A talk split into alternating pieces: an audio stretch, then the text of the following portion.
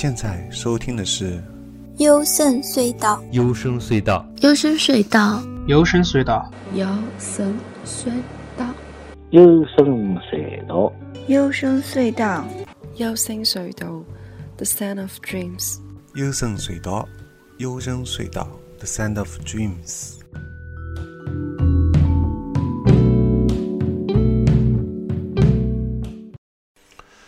大家好，我是高尔基啊。你现在收听的是幽深隧道。本期节目是关于一个游戏，叫《底特律：我欲成人》。那么，首先我想先跟大家说一下，就我接下来的肯定会涉及这个游戏的剧透，这是肯定的，因为否则的话我没办法讲。所以，如果大家啊，就是说特别想自己一个人去体验的话，那最好就是，那就是先不要听我这个节目，或者说你实在是没有办法，比如说你最近没有什么条件，因为这是在 PS4 上面独占嘛，啊，可能没有什么条件的话，你觉得先听听无妨，然后以后有时间再自己玩也是 OK 的，因为我不会把最后的结局剧透，我只会。啊，透一下就是其中几个情节吧，让我觉得 特别打动我的几个地方，好吗？好，那我节目就开始了，好吧？反正我要先做个这个警告，因为我觉得这个游戏最好大家自己去体验啊。那么其实这个游戏啊，我是从大概是去年还是前年吧，在一三他放出这个消息以后。啊，我就一直在关注这部游戏啊，包括我的一个好基友张建波，他其实对游戏是非常非常挑剔的一个人啊，呃，但是他当时就跟我提了这个游戏，他说他也是非常期待，他的对这部游戏期待值远远超过了战神的星座，还有包括塞尔达什么的，嗯，然后他另外提到一部就是小岛秀夫的那个死亡搁浅嘛，反正他主要就提这两部。然后这部的话，呃，因为这个工作室是那个法国啊，叫翻成中文的那个工作室名字叫多元梦境啊，嗯，就是名字也特别有意思，对不对？然后这个法国工作室先前做过那个暴雨啊，还做过一些其他的，呃，那个超凡双生，对吧？它这种都是就是建立了一种叫互动电影游互动电影的那种游戏的模式。然后这个工作室，啊，他建立这种模式之后呢，呃，有的人说像那个顽皮狗做的《神秘海域》系列，也好像属于互动电影，但其实两者还是有明显差别的。因为像其他的一些游戏的话，都是偏向于还是带一些要主角自己去操纵的一些射击啊或者动作类的一些东西放在游戏里面，就是说游戏性会比较强一点。而这个。这个工作室啊，他们做的这个，包括他们以前作品和这个最新的《底特律：我欲成人》，我欲成人呢，都是偏向于真正的让你去带入到这部主角的这个行动当中啊，并且弱化掉了游戏性，特别是弱化掉了射击啊、动作啊、就是打斗啊这些传统的游戏的这些这些。必必不可少的要素，可以说，因为一部游戏游戏性，就是你哪怕这个游戏，当然现在有出一些文字选择类游戏啊，呃，但是大部分的市面上的游戏，呃，特别是三 A 三 A 级别的这种大资金投入的游戏，一般他们还是会有保留，呃，动作射击啊这些元素在里面，就是不可能完全冒险的去掉所有东西，对不对？就完全让你像看部电影，但是这个。多元梦境这个工作室啊，他们是胆子非常大，他们是完全就是非常弱化，基本上就是全部都是全场 QTE 啊，大部分就是说要么就是做选择题，要么就是偶尔它最激烈的一些部分，它就改成像 QTE，而且 QTE 它也不是那么的难，就是说呃，除非你选择高难度，如果它有个简单难度的话，还是大部分人就是说你平时。哪怕你不玩游戏的一个人，你平时对这个游戏完全没有怎么操作过，就是动作方面特别苦手的，特别那种呃困难的，没没有来不及反应的也没关系，就是说你也可以玩下去。就是他他特，而且就是说，如果比如说你逃逃逃跑失败以后，因为你 QTE 没有逃好，反而引发另外一个结局，就说会对后面的那个主角命运都会产生影响，啊，这也是非常好玩的。因为我们通常知道，如果比如说假设我在游戏当中 QTE 失败，那我只能就是说 Game Over，那我必须要从那个记忆点、储存点开始重新读档，对吧？呃，然后再进行，就一定要这个游戏就逼得我如。否则的话，我就这边就卡关了，就我逼得我一定要反反复复读，通过读档来把这个游戏给进行下去。但他不是，就是说，如果你万一就失败了，那你就可能就是接下来就是这一章节也让你过掉，也让你结束了，但是会引发一个主角的接下来一个其他的命运啊，这点是比较好玩的。呃，而且这个是市面上应该说大绝大部分游戏不会，绝对不会采用这种方式，因为呃，他们就是一定要让你。把这个游戏就是你要让你突出你的主角的强大嘛，而不是说你主角失败了，然后这个游戏也可以继续下去。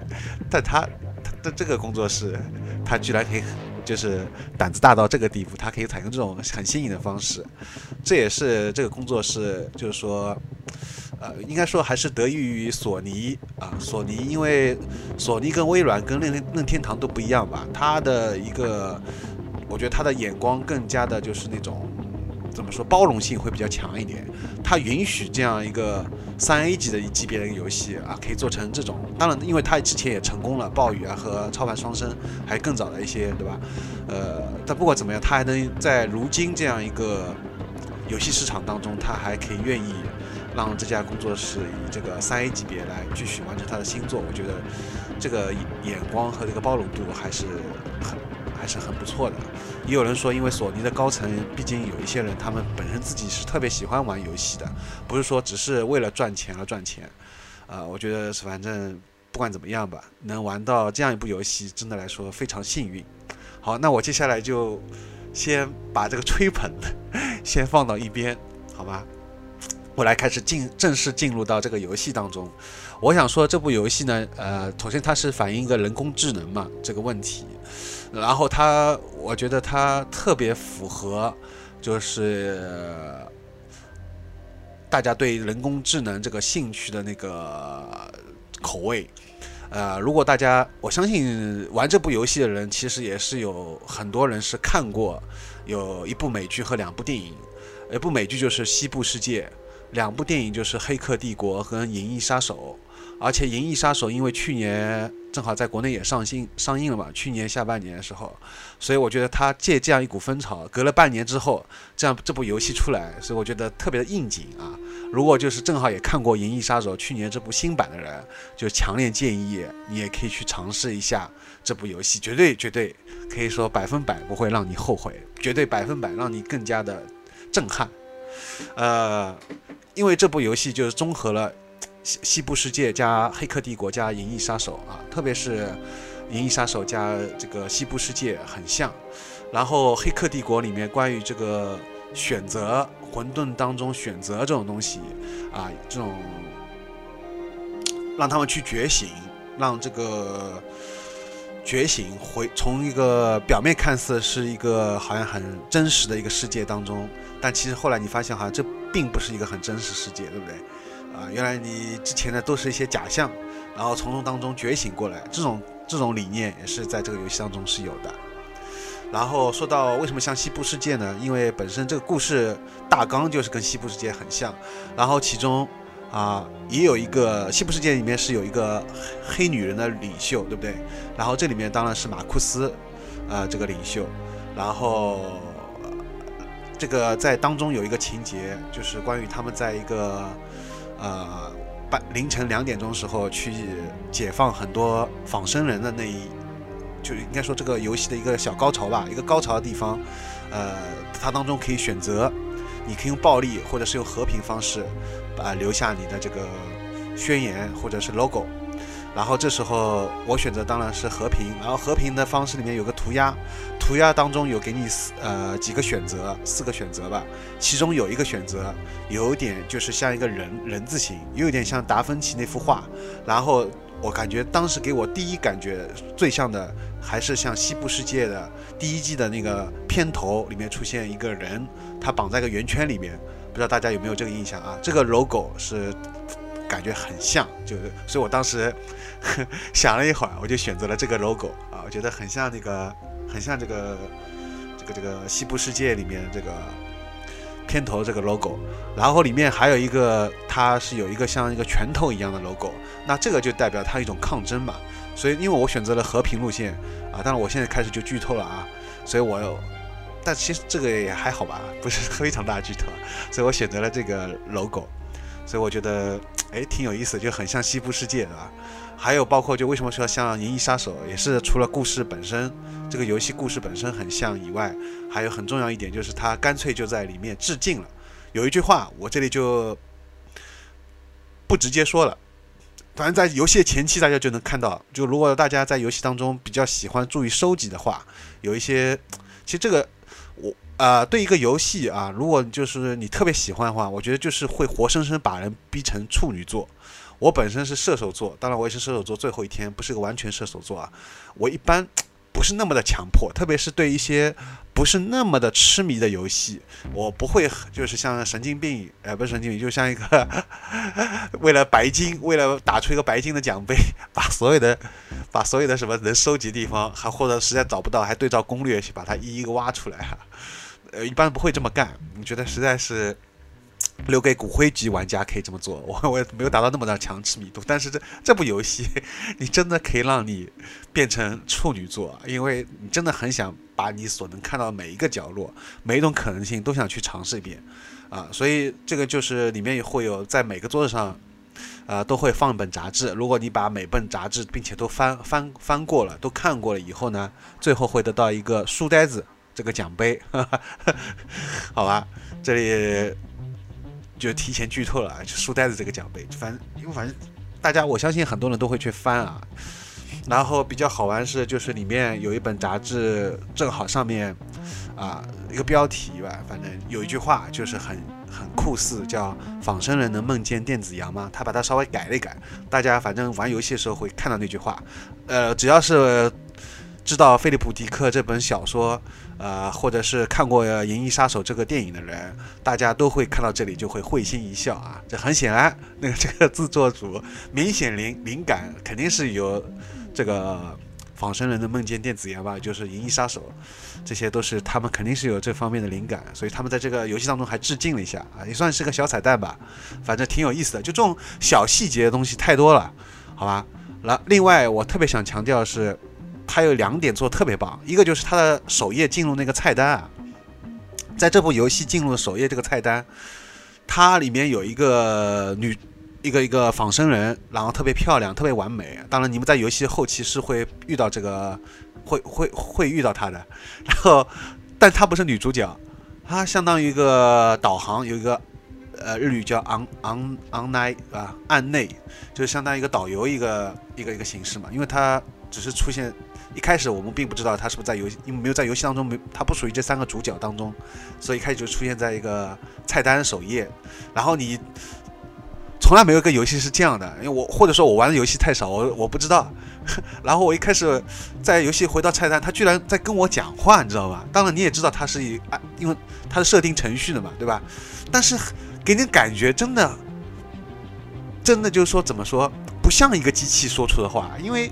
他好像很能理解玩家的一个心态，你知道吧？他跟你说的一些话，你感觉特别让你有代入感。你感觉，你知道他其实就是一个游戏里面，啊，给他设定好的几个程序，但是他真的好好符合你在玩这个游戏的这种感觉。他每句话能打到你的心里面。然后最有意思的是，啊，我后来在 B 站，呃，刷了一下，然后我看到就是有人还专门把这个菜单。前面这个这个，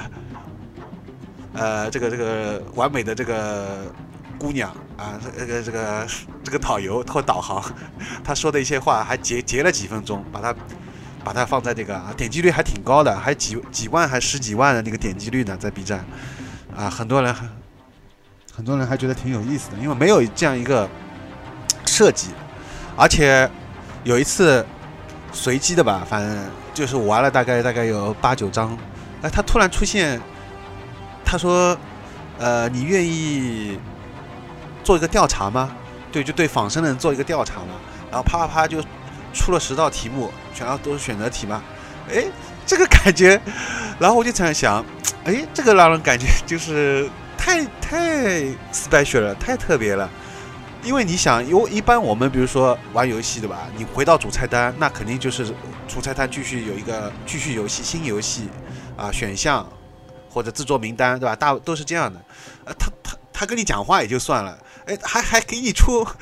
他说要不要来做一个调查表？从来没有过，就真真的像一个活生生的人一样。当然你也知道他是仿生人对吧？就是哎没有过这种这种的。然后十道题目做完了，这十道题目也很有意思，大家反正到时候可以做一下啊。做完以后，他我就在想他会给我什么吗？因为张建波当时也在在在旁边看，结果我们发现十道题目做完，他什么都没有，就这样结束了。但是但是我在想，这绝对他会把这个十道题目的这个选择。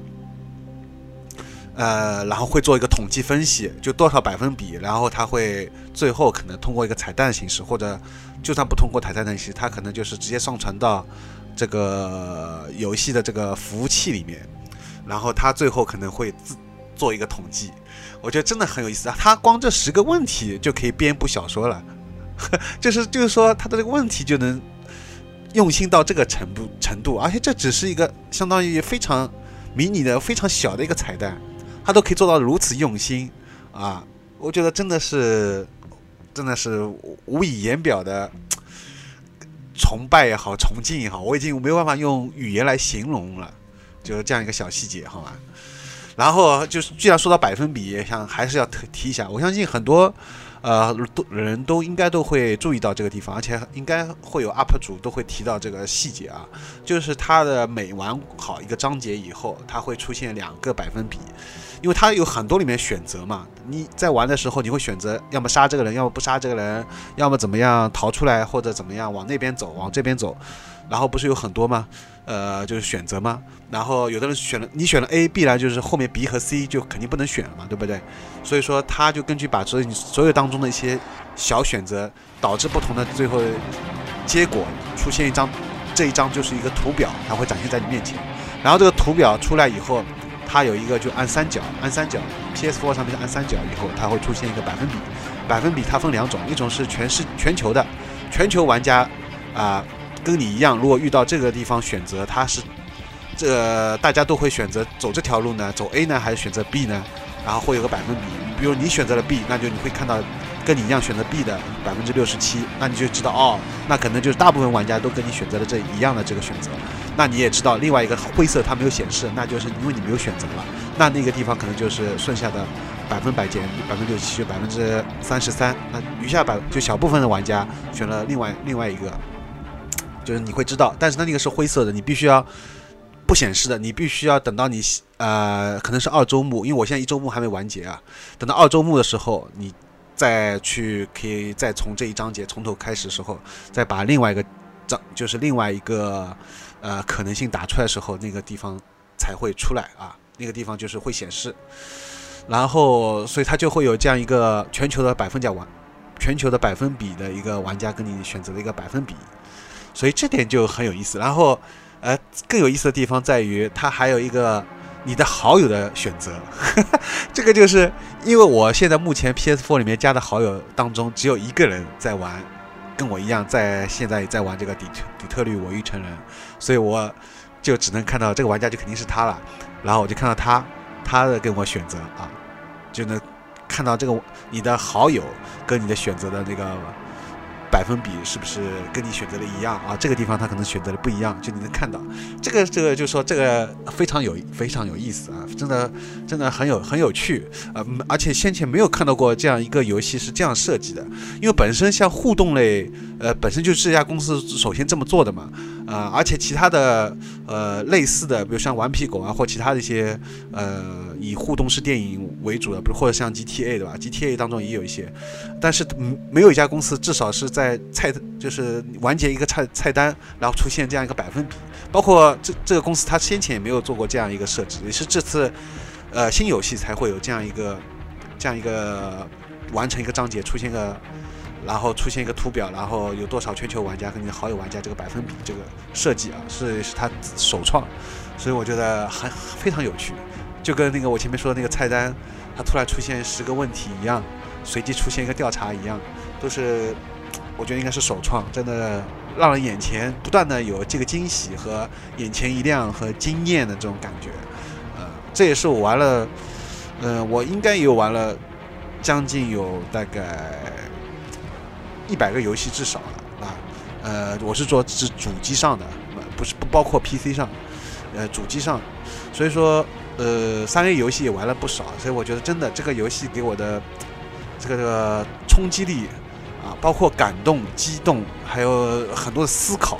是之前前所未有的。我之前玩那个，我之前玩那个《生化奇兵》嘛，我在之前做的一期关于家用家用主机这个游戏的专题节目当中提到过《生化奇兵》，对吧？我说大家可以用《生化奇兵》来做这个游戏的入门。我并不推荐神秘海域啊什么的，因为那些太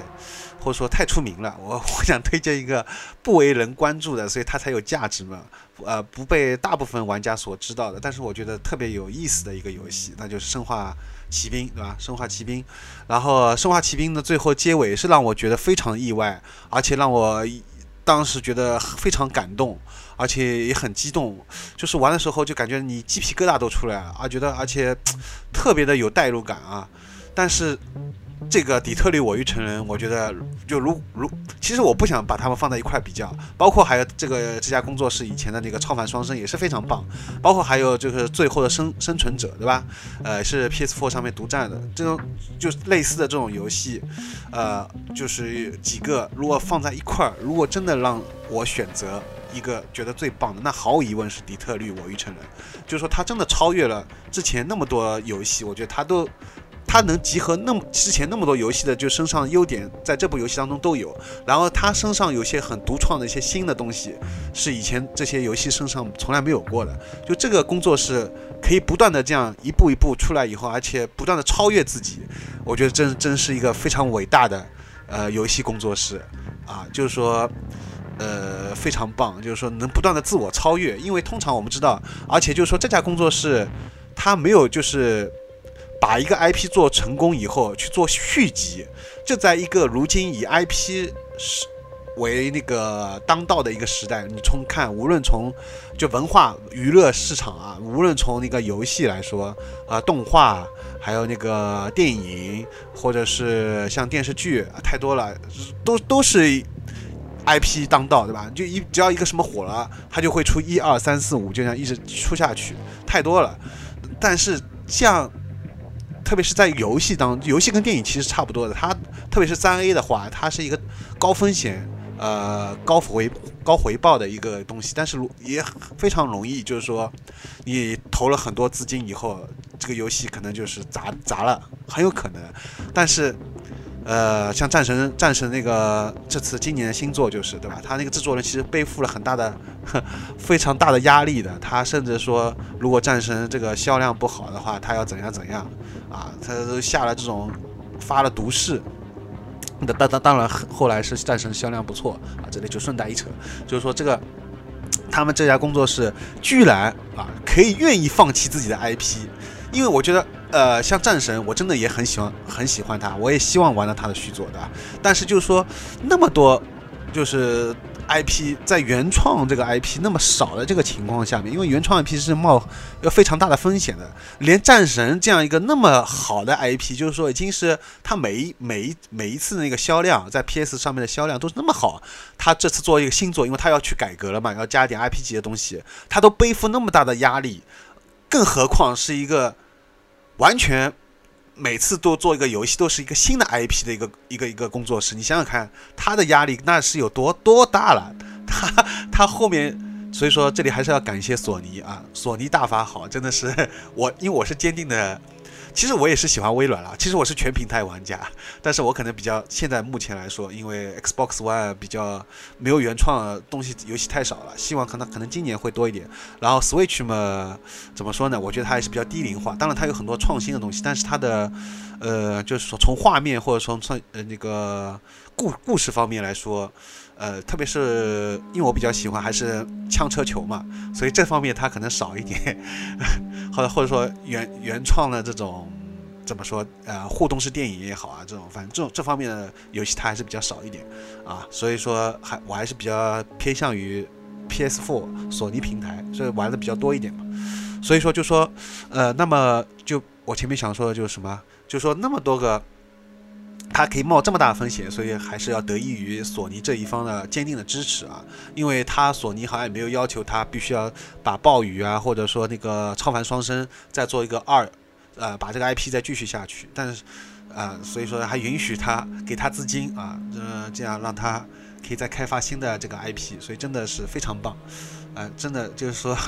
目前没有，全世界我觉得绝无仅有吧，太少了，啊，可能黑曜石，可能那个黑岛啊这些工作室有点有点像，有点像，但还不完全一样，就是说。因为毕竟它是一家以这个三 A 制作，而且在 PS4 上面独做独占，那这个要以拉销量为主的，那这个 P 就索尼这一方要强推它的，等于是要靠它这个游戏来提升，进一步来提升这个主机的销量这样一个一个手段，那这个这个背负的这个压力和这个责任是非常大的，但他可以这样，嗯，每次都毫不犹豫的放弃自己的。一手创建出原创 IP，不搞续集，然后来做一个新 IP，而且每次的新 IP 都能给人这个眼前一亮，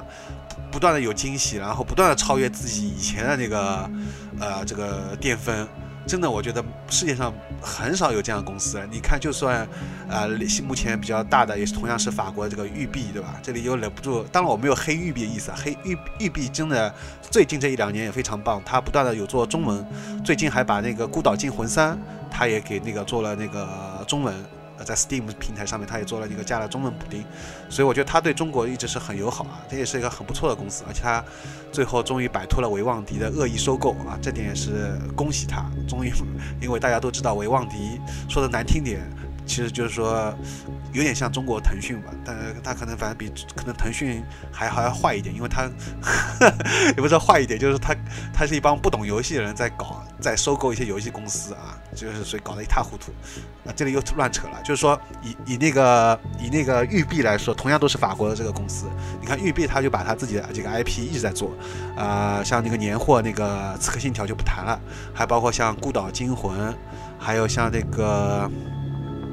还有像那个，就是他的那个，呃，赛车游戏，对吧？啊，就好好几个，我现在一下子卡住了。反正有好几个，他都是把他以前的 IP 一直在做续作嘛。当然，他也做的不错，像《刺客信条：起源》在去年发售的时候也做了一些改革，也也做了一些改变。呃，包括还有今年的，呃，上半年我也玩的，三月份玩的那个《孤岛惊魂五》，对吧？他也做了一些改变，的确是不错，呃，突破了以前的东西，但是。但是，它还是一套整体的一套模式在里面，就是说它有一套公式化的东西在里面，它就是把这个公式稍微改一改，那整体东西没有很大的突破，而不像而不像这家多元梦境的这个法国公司，它真的是每一次都能给人惊喜，每一次都打破自己的东西。它一它也是一个树立给自己的一个东西，就叫互动式交互电影，但是它每一次出来的东西都让你觉得哇，就是禁不住感慨的那种，就是。你感觉是真的像看一部电影，而这个电影是有你完全自己去带入的那种感觉。好，那这期节目呢，先到此结束。我在下期节目呢，将继续来谈，围绕这个游戏来谈一下，好吗？呃，那么这个我们的节目的收听的这个微信订阅号是。呃，优声隧道，然后在荔枝 FM、Mono 和那个网易音乐上面搜索“优声隧道”都可以找到我们的节目。我的个人微信 G O R G I A S 啊。好，那么这期节目就先到这儿，下期节目我们将继续来围绕这部《底特律：我欲成人》来谈一谈。好，那我相信从这期节目之后呢，应该也有不少人估计也会去买 PS4 了。我我觉得我呃索尼应该来。应该给我一点赞助费，我那么强推的索尼，强推 PS4 啊，我已经安利了，在我那期节目之后，包括那个我给我身边的几几个人、几个朋友都安利了，至少已经有五六个人都已经在我这个节目之后都去买了 PS4 啊，好吧，好好，那就先到这。